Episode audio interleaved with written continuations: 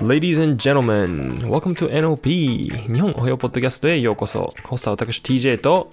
カルビンさんは今日いません。諸事情により今週カルビンさんは忙しいので私一人でお送りします。NOP は TJ とカルビンがそれぞれの体験から得たマインドセットや視点から日常の悩みを解決するヒントを提供していく番組です。タイトルを見てきてくださった方また毎週聞いてくださっている方本当にありがとうございます。本日のトピックはタイトルの通りディズニー映画ソウルフルワールド見た感想生きる意味また人生の目的とはについて語っていきます。では始める前にですね映画を見たことがある人はいいんですけれどもちょっと注意事点がありましてえー、と見たことない人であのネタバレはされたくないっていう人たちはあの一度この映画を見てからですねまた聞いてください。あのこの中ではがっつり本編のネタバレをしていきます。では without further ado 早速本題に入っていきますこのソウルフルワールドって日本語で言うんですけど、まあ、英語のタイトルだと普通にソウルなんですよねこれは、えー、と主人公ジョー・ガーデナージョー・ガーデナーって人がいましてあの中学、中学校の音楽教師をやってるんですね。で、ジャズミュージシャンを目指していると。で、おそらくですけど、彼は今までいろんな仕事をしてて、まあ、またはこの中学校であの教鞭を取ってて、これあのパートタイム、多分非常勤とかだったと思うんですけども、物語はですね、このジョーが中学校でフルタイムの、えっと、ポジションを確定するところから始まります。最初にですね、このあの他の先生から「ジョーあなたのあの働きが認められてこれからフルタイムの先生として働けます」というふうに言われたんですけれどもジョーはミュージシャンね。でご飯食べていきたいっていうことだったんで「おーありがとう」みたいなちょっと微妙な感じだったんですよ。だからまあ素直に嬉しくなれなかったんですね。でそのことをあのお母さんに報告したところ、まあ、もちろんイエスって言うよねって言われてまた複雑な気持ちになるわけですね、まあ、本人的にはやっぱりミュージシャンとして食べていきたいところまあこの中学校の音楽教師として妥協するのかと、ね、あの生徒さんたちも、まあ、特に音楽がすごい秀でてるわけではなくて、まあ、本当にその辺の中学校音楽教師っていう感じだったので、まあ、やっぱりそれなりにあのフラストレーションもあったと思います。でそんな時ですねあの友達のつてまたコネで自分の夢の舞台で演奏するチャンスをもらうわけです。ドロシア・ウィリアムズっていうあのジャズのサックスの人ですかね。とあの共演できるということですごいウキウキしていやほーいってなっててすごいテンション舞い上がってたらもう足元不注意ですよこれ。あのマウンホールに落ちてしまいましてえーと、一旦死んでしまうわけですね。これの物語だとの仮死状態で、まあ、とりあえず体は生きているということだったので仮死状態になってその意識だけそのソウルの世界魂の世界に行くわけです。最初まあ落ちてその魂の世界に行った時なんか真っ暗で「俺死んじゃったのもしかして」と「いやこれから夢叶うとこだったやん」ってところで死んじゃったことをすごい嘆いてるんですけども。で、えー、とまだ死ねないって言って「The Great Beyond」この来世とか死後の世界に行ってしまいそうになるのを拒んでなんかエスカレーターみたいなのがパーって上がってくるんですけどそれを逆走するわけですね。であと、まあ、そんなことして拒んでたらあの脱線してしまいましてそれから The Great Before その前世ですかね。その地球に来る前の世界に落ちていきます。この The Great Before この世界でソウルの世界ではソウルですね。魂が地球に来る前にまた人間になる前に人格や性格をもらったり興味関心とかをいろいろ探して試して何が自分に合ってるか何が地球でしたいかを探すっていう機会と場所が与えられるわけですね。U ワールドあのあなた世界って呼ばれてるみたいなんですけどでそこでですねたまたまジョーは22番っていうソウルに出会います。この22番は、ま、問題児で他にもいろんなソウルやですね、まあ、神様にあたるんでしょうか。その世界を作った人たちがあのちょっと22番地球に行っといでよと、ね、早くあなたの興味見つけて地球に行ってらっしゃいと。言ってくれるんですけども22番拒むわけですよ。もう行きたくないと。全然面白そうじゃない。地球。やだ。辛いことばっかだし何の意味があるのと僕この「ソウル」っていう映画を見る前にですねあのトレーラー、えーと、予告編を見たんですけれどもその時のですね一言がありまして Is all this living worth dying for? 最後は死ぬのに生きる意味なんてあんの？っていう一言があるんですね。まあそれを聞いてグッと刺さってですね、見ようと思ったんですけれども、あちなみにこの映画、ディズニープラスっていうストリーミングサービスに登録していれば見ることが可能です。話は戻りまして、この22番にですね、あのまあ、とにかく地球に行きたくないと。で地球に行くには、まあ、どんなソウルでも行けるわけじゃなくて、まあ、いろんな条件をクリアしなきゃいけないんですね。このまあ性格を身につけたりとか、または自分の興味関心を見つけてスパークって言ってたんですけど人生のきらめきを見つけるっていうところ。それらをクリアしてその地球パスっていうのをもらってから地球に行けるんですね。でこの地球パスをまあこの22番はもらえてないわけですよ。まだその人生のきらめきが見つからなくて私には何も合わない何もできないと。言って全然何も楽しみじゃないと。でここでジョーに出会うじゃないですか。でジョーは地球の素晴らしいことを教えてくれるわけですね。見てこのピザとか美味しいよと。音楽とか自分はねもう音楽なんだけどって。音楽についていろいろ語るわけですよ。君もね音楽やったら、ハマるからとか言って。であのピアノ弾いたりとかしてするんですけどまあめって感じなんですよね。なんですけれどもここでですね22番は、まあ、あることがきっかけでジョーと一緒に地球の世界に降りることができたわけですよ。そんな時にですねジョーはあの猫の形になっていっちゃうんですけどその、ま、たまたま自分の病室にいたセラピー猫の中に自分の魂が入っちゃって22番は逆にジョーの体に入ってそれで地球を体験することがちょっとできたわけですね。だから22番が初めてじゃあジョーの体に入りました。で歩くっていう感覚をまず初めに覚えるのにすごいいろいろ戸惑ってなんかゴタゴタ歩いちゃったりとか。でジョーはまあ猫の体に入るんでその猫の特性を引き継ぐわけですね。なんでまあ間違えて引っかいちゃったりもしましたしあの窓から入ってくる太陽の光がすごく暖かくて気持ちよくてああ眠くなっちゃったみたいな気持ちいいみたいになっちゃったりとか。まあ、そういう動物の特性も引き継いでるっていう面白いことも起きるんですけども。22番はこのジョーの体に入っていろんな体験をします、まあ、歩くだったり人と関わるだったり音楽を聴くだったり電車に乗るだったり。っていうことをいろいろ通してあーなんか地球って面白いんだっていうのを徐々に分かってくるわけなんですね。でも不思議なことにその猫の姿になっているジョー本人からするといやこんな毎日当たり前のことじゃないかって思ってるわけなんですよ。だけど当たり前だと自分が思ってることが22番にとっては当たり前ではないっていう。そこのですねコントラストその感覚の違いとかがすごく対照的でまあ面白いなって思ったんですけれども思うんですよねやっぱり。ジョーはジャズミュージシャンになるっていうことが夢だったと。そのために自分はもうずっと一生懸命ねまあ、とりあえず、まあ、家賃とか食費とか、まあ、生活費稼がなきゃいけないからあのジャズミュージシャンになれるなるまでの間はまあ、音楽教師とかで、まあ、食いつないでいこうっていう感じだったんですけどやっぱり最終目標音楽教師あのジャズミュージシャンになること。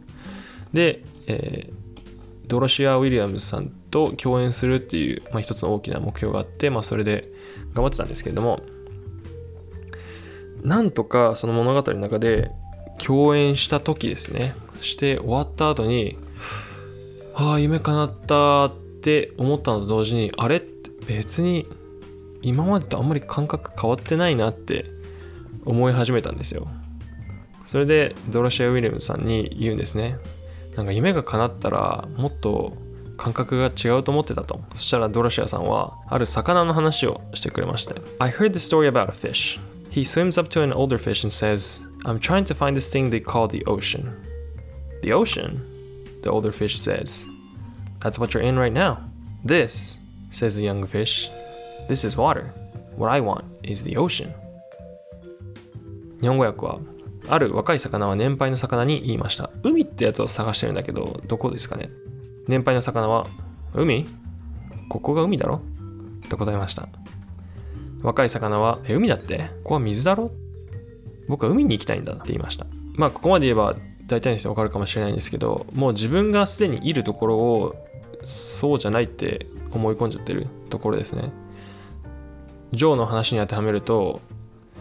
夢が叶ったら幸せになれる。夢が叶ったらいろんな自分の問題とか自分が思い悩んでたことが解決するって思ってる。なんですけど一個夢が叶ったら別に何かが急に変わるわけじゃないですね。例えば誕生日が来た時に誕生日になったからって急に年が1個変わって何か劇的に変わるかって別にそんなことないですし別に、ね、地球のサイクルから見たらただ一周しただけって太陽の周りを回ってる中で地球が1回自転しただけっていう感じにもなるんで別に特に何も変わらないと。そこの感覚の違いにですねやっぱジョーは最初戸惑うわけですね。これ僕もまあ少なからずな感じたことがあってそんなじゃあ大きなことを成し得てないですけど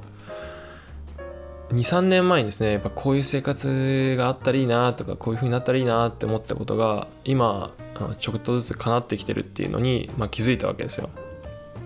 23年前僕まだ日本にいまして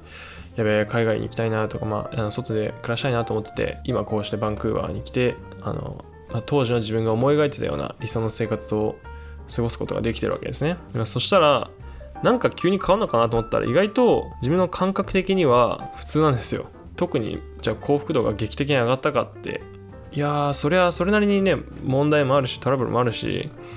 ね、嫌なことだってありますし。でもいいとこを見てみようっていう風に切り替えたことでやっぱり全然幸福度っていうのが違ってくるなと思って。自分がこうしたいああしたいっていう、まあ、強い希望とか強い望みがあるとそれが叶わなかった時叶ってない時がすごく辛いものに感じてしまうんですけれども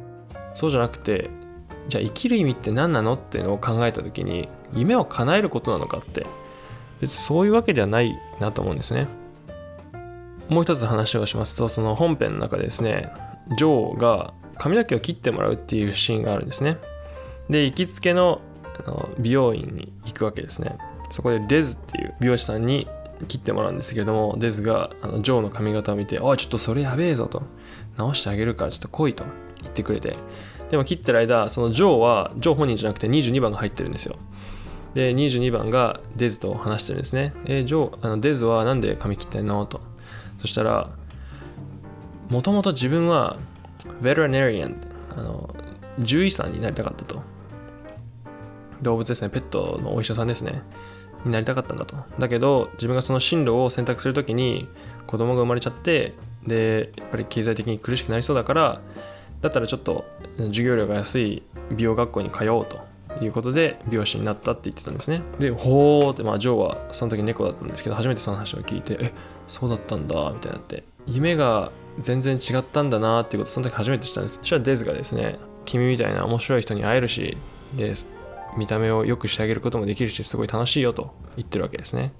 そういうところでなんかジョーはああ夢が違ったとしてもまあ、こういう形で楽しいっていう言えるんだなっていうとこに気づくわけですね。や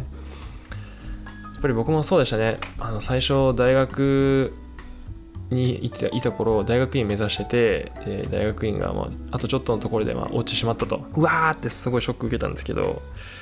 今振り返ってみるとあの時じゃあ落ちてなかったらそのまま自分の望み通りじゃあおはように行ってたら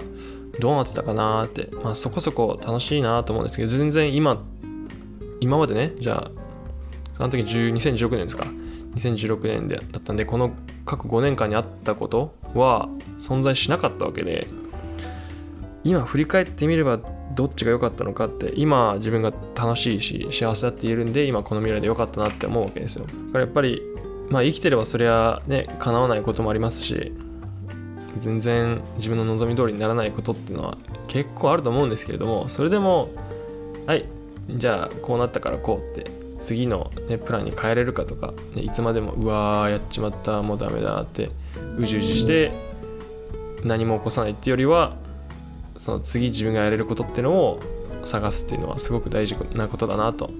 思います。Is all that living worth dying for? ってこの時あの22番がジョーの体を借りて発したことだったんですけど面白いですよね結局死ぬのに生きる意味なんてあんのっていう意味なんですけどよくよく考えてみたらそうですよね。生まれた時1人、ね、生まれた時あなたは何にもできない。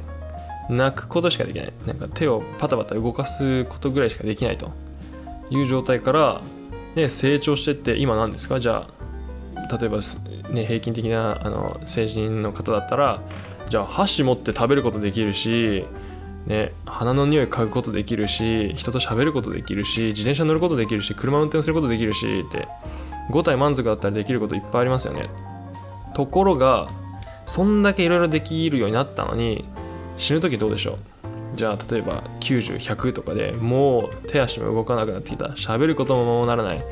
ね、ご飯噛むのも精一杯と。じゃあテレビ見たいけどテレビばっか見てると頭疲れちゃうし目疲れちゃうしいろんな能力自分が今まで長い間かけて培っていたのにどんどんどんどん奪われていきます。まあそうやって長寿な方ならまあそうですけれども例えばね30歳とか40歳で亡くなってしまうパターンもあるわけでみんながみんな、ね、長生きできるわけじゃないっていうのがまあ現実なわけで死ぬ時もやっぱり、まあ、大概は一人ですね,、まあ、ね一緒にたくさんの人が亡くなってしまうこともあるかもしれないですしまだあるんですけれども結局はまあ一人だと。じゃあ今まで地球で培ったもの集めたものってどうするのって何にもできないですね。地球に残すことしかできなくって。その魂の世界に行っちゃったらもう何も持っていけないっていう。それなのに頑張る意味あんのっていうもんですね。アラン・ワッツっていうあの哲学者の人がいるんですけれどもその人が言ってたんですね。生きる意味とは The purpose of life, meaning of life is to live. 人生の目的はただ生きることだと。僕ら人間ちょっと動物と違うってなんか勝手に思ってませんか？結局はやっぱね自然の中で自然のサイクルで生まれて今自然と一緒に生きている以上動物と何ら変わらないんじゃないかなと思って。例えばじゃあ動物が俺はこれをしに地球に来たって言って生まれてると思いますか？いや僕そうじゃなくて例えばまあクマさんの場合だったら、まあ、生まれます。で、ね、運が良ければ多分お父さんお母さんがいて一緒に育ててもらえるじゃないですか。でそこでじゃあお父さんとお母さんが取ったサーモンとかを食べてわこれうまっって思うわけですね。とかベリー食べてとか、まあ、その雑草とかあの木の実とか食べてあこれ美味しいなっていうものを味わうじゃないですか。だけどクマさん別に毎回毎回ね食事があるわけじゃないんで自分で取りに行かなきゃいけないっていう。で頑張って取ってお腹空いてるのに、ね、頑張ってサーモン取ってそれでやっぱ食べた味っていうのはすごく美味しいと思うんですね。そういう生きる喜びっていうのを動物たちは体験できてるのかなってっていうふうに思います。特に自分はこれをしなきゃって言って生まれてるとは僕は思わないんですね。それは僕も人間も同じなんじゃないかなと思っててこれをするために自分は生まれてきたっていうなんか目的とか志夢っていうのにすごくフォーカスが当てられるようになったと思うんですけれどもじゃあその意味って何なの？じゃあ偉人になったから何なのっていうふうに思うと全員が偉人なんじゃないかなって思うぐらいなんですね。じゃあ例えばね世紀の大発明とか大発見をした人がすごいのかって言ったらそうじゃなくて例えばじゃあその人が通ってるコンビニの店員さんだってその人に何かしらの影響を与えるわけですしじゃあその人が、ね、信号で止まったら信号で一緒に待っている人たちにもやっぱりその人に何かしらの影響を与えると思いますしその人が偉人たる理由っていうのはやっぱり全地球とか全生物が動いてるからそうなったっていう風にも考えれるかなと思ってちょっと難しい話になってきたと思うんですけれどもっていうことを考えると生きる意味っていうのはただ生きること長く生き続けること。でその上にですよやっぱり人ってのはまあ動物もそうですけど一匹ではなかなか生きられない。まあ子供の時もそうですね。ちっちゃいちっちゃい時生まれた時すでにもうお父さんお母さんとかあのね産婦人科の人たちが手伝ってくれてるわけでもうその時点であなたは人に協力人に協力してもらって生きてるわけですね。だったら自分も他の人たちに貢献しようと。でその貢献した大きさ量っていうのがその人のなんか偉大さとかステータスを決めるんじゃないかなと思ってて。いや全く一人で自然の中で生活できていればそれはそれですごいと思います。でもやっぱりじゃあ今ね僕が座ってるデスクにはパソコンがあってノートがあって携帯があってジャケットがあってね、マグカップがあってってあるんですけどそれらって別に僕が作ったわけじゃなくて誰かがこういうのがあったらいいなっていうのを思いついて作ってくれたものじゃないですか。でそれを僕は、ね、自分が生きていく上で稼いだお金で買ってそれを使ってその恩恵を受けていると。別に僕が頑張って頭働かして作らなくたって今こうして集音マイクがあってそれがあるだけで僕はこうやって音声取れてるわけですごくありがたいことだなと思うんですね。こういう形で社会貢献っていうをしていけたらなと。まあこの地球に生まれてはいあなたには1日24時間という時間が与えられてますと。この先どう生きるかっていうところですね。いつ死ぬか本当に分かりませんよと。ね去年の9月ですか。事故に遭った時いやちゃんと前向いてましたよ。で特に、ね、携帯いじったりとか脇見運転とかしてるわけじゃなくて普通にまっすぐ運転してたのに前方から、まあ、急に、ね、ランボルギーニが吹っ飛んできてっていう事故をもらったりとかしていやこれ自分じゃどうしようもないことってあるんだなと思って。で世の中にはもう、ね、いつ病気で死ぬかとか、まあ、急に心臓発作で亡くなってしまうこととかいや本当にデスノート級かっていうようなそんな死に方もあるわけで本当にいつ死ぬか分かんないっていうまあ比較的若くてで生きる確率は高いっていうこともありますけど、ね、事故もらったりとか病気だったりとかって本当にいつかかるか分かんないですっていう世の中になってますそんな時あなたはどうしますか？今日一日生きられるかもわからない。ね、10年後、20年後、本当に生きてられるかもわかんない。なんだけど、それでも、あ、大体ね、80、90まで生きられる人がいるんだなと。だから、だったら、そういうふうに人生設計して、生きられたらいいなっていう気持ちで生きていくっていうのは、自分はこれから大事にしようかなと思っていますね。最後にですね、僕のあの好きな言葉があったんですけど、この本編、ソウルの中でですね、最後のセリフです。ジョーが、2度目の命をもらいました。これからどう生きるんですかって聞かれた時にジョーは I don't know, but I'm gonna live every moment of it. 最後にどう生きるかって聞かれてジョーはいや、わかんないよ。でも一瞬一瞬全部生きるよって言ったんですね。これですよね。今しか起きてることってなくて過去も未来も全部想像とか幻だなって思うんですね。過去ってのはもう過ぎたことで別に変えられることはできない。だから起きたことを振り返っても見つけられるのってあ次同じことを起こさないようにどうしようとかああ過去こういうことがあったからもしかしたらこういうことじゃないかなって予測未来の予測を立てること。確かにできます。で未来のことは、まあ、過去を振り返っていけばこういうパターンが見つけられたんでまあもしかしたらこうなる確率が高いんじゃないかって思うんですけれども別にそんなの当たるわけないなと思っててじゃあ例えば10年前にこの2021年はこうなるって誰が予想できたかっていう話ですよね。だから予想なんて立てようと思ったって別に立てられないわけですよ。でそんな不安定だからねやっぱりみんななるべく安定したことを考えたくて。でも安定なんてものは僕幻想だなと思っててあるものってこの一瞬このモーメントしかないと思うんですね。だったらこの一瞬っていう時間を大事に自分や自分が愛する人たちのために使おうじゃないかっていうふうに思うわけで。だからこの最後の一言。いやーさすがディズニーですね。やっぱりグッとくる作品だなと思って。描写もですし言葉もですしストーリーの運び方もそうですしすごいグッとくる素晴らしい映画だったなと思います。これはあの見てない人たち、あのここまで散々ネタバレしちゃいましたけど、あの見てみるとやっぱり僕が伝えた話とはやっぱり違うものも見えてくると思うんで、ぜひ一度見てくれるといいかなと思います。見てくれた方もですね、ソウルフルワールド、もう一度見てみるとやっぱり違った見方ができるんじゃないかな、新しい発見があるんじゃないかなと思います。やっぱりディズニーはですね、まあ、隠れ、隠れたなんかメッセージとか、あの、なんか聞いたことないですかディズニーランド行くと、あの、金のミッキーを探せみたいなのがあるっていう、そういうところでちょっとね、楽しさが隠れてるっていうところがあるかもしれないので、僕まだ全然見つけてないんですけど、見てみると面白いかなと思います。夢や生きる意味、また人生の目的っていうものについて話していきました。僕のですね、人生の目的は体験すること。この体、物理的な世界にいることで可能なことを体験したい。いろんな人に会っていろんな話を聞きたい。その人の人生を、のピースを聞きたい。で、それを聞けてない人たち、また体験できてない人たちに届けられたらなと思う。そんな気持ちで NOP をカルビンさんと一緒にやっています。では、ここまで聞いてくれた皆様どうもありがとうございました。この後ですね、皆様にとっていい一日が過ごせることをバンクーバー、カナダよりお祈り申し上げます。なんかおかしくなっちゃったけど、どうもありがとうございました。また次回お会いしましょう。Thank you for tuning in, guys. Have a beautiful day.